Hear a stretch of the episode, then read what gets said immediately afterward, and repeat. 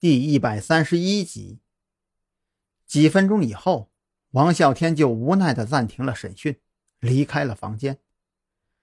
哎，你们也都看到了，这个谭浩鹏啊，现在都快成佛了，这整个人都是一副无欲无求、无私无畏的模样。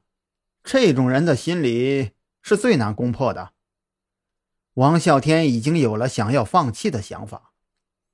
我刚刚问他知不知道薛二和刘子欣，他的眼神当中没有一丝一毫的波动。我可以肯定的说，他呀是真的不知道。待会儿你把蓝牙耳机拿下来吧，我亲自来问他。身在医院的张扬只好自己上。嗯，你做好你自己的事情就好了。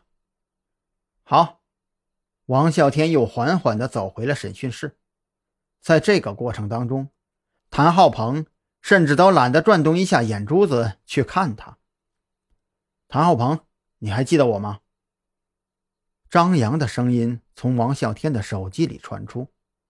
与此同时，王啸天干脆也肆无忌惮的直接把手机对准了谭浩鹏，以便张扬他们能更好的观察到谭浩鹏的表情。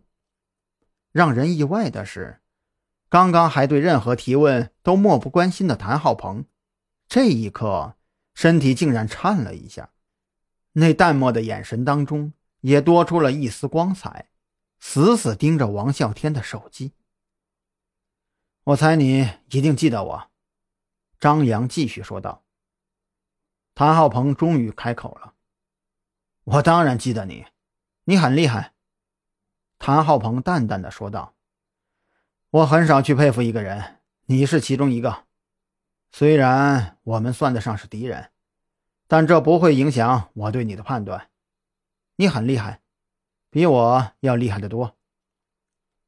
厉害，张扬笑了，哼，你过奖了。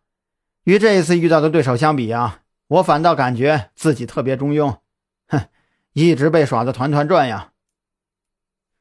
你被耍的团团转？谭浩鹏正色起来。他很想看到这一刻张扬的表情，可是王啸天只把手机背面的摄像头对准了他。不得不说，张扬这句话对谭浩鹏的触动还是很大的。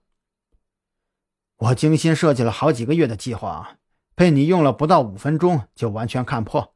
哼，什么拍照的角度？谭浩鹏边笑边摇着头。这些莫名其妙的理由，竟然让你抓到了我。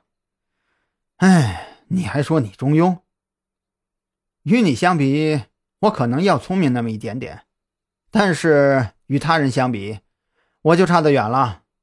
从那天审完你一直到现在，就在与你通话的前一个小时，我才意识到自己竟然一直被一个人耍得团团转。你知道那个人是谁吗？张扬心中明白，谭浩鹏是一个心理学硕士。面对这种人，自己在逻辑推理方面的能力或许比他强，但是谭浩鹏真正强大的地方还是他的专业。有些时候，一点点语气的改变都可能让谭浩鹏察觉到什么，让他心里为自己多设几道防线。所以，张扬不选择动用任何多余的手段，就是以平常的心态与谭浩鹏交流，有什么就说什么。让谭浩鹏相信自己，这才是最重要的。有什么人可以耍到你？谭浩鹏果然来了兴趣。张扬是不是在说谎，或者故意套他的话？他甚至都不需要经过主观思考，下意识的就能判断出来。那个人啊，你可能也认识。张扬接着说道：“那天。”那个穿着飞鼠装从你家逃走的人，我们现在已经找到了那个人。可是啊，在我们所接触到的案情当中，他一直都是以一个被害者的身份出现的，甚至和我们调查的案子没有任何直接的联系啊。那你是怎么发现你被耍的呀？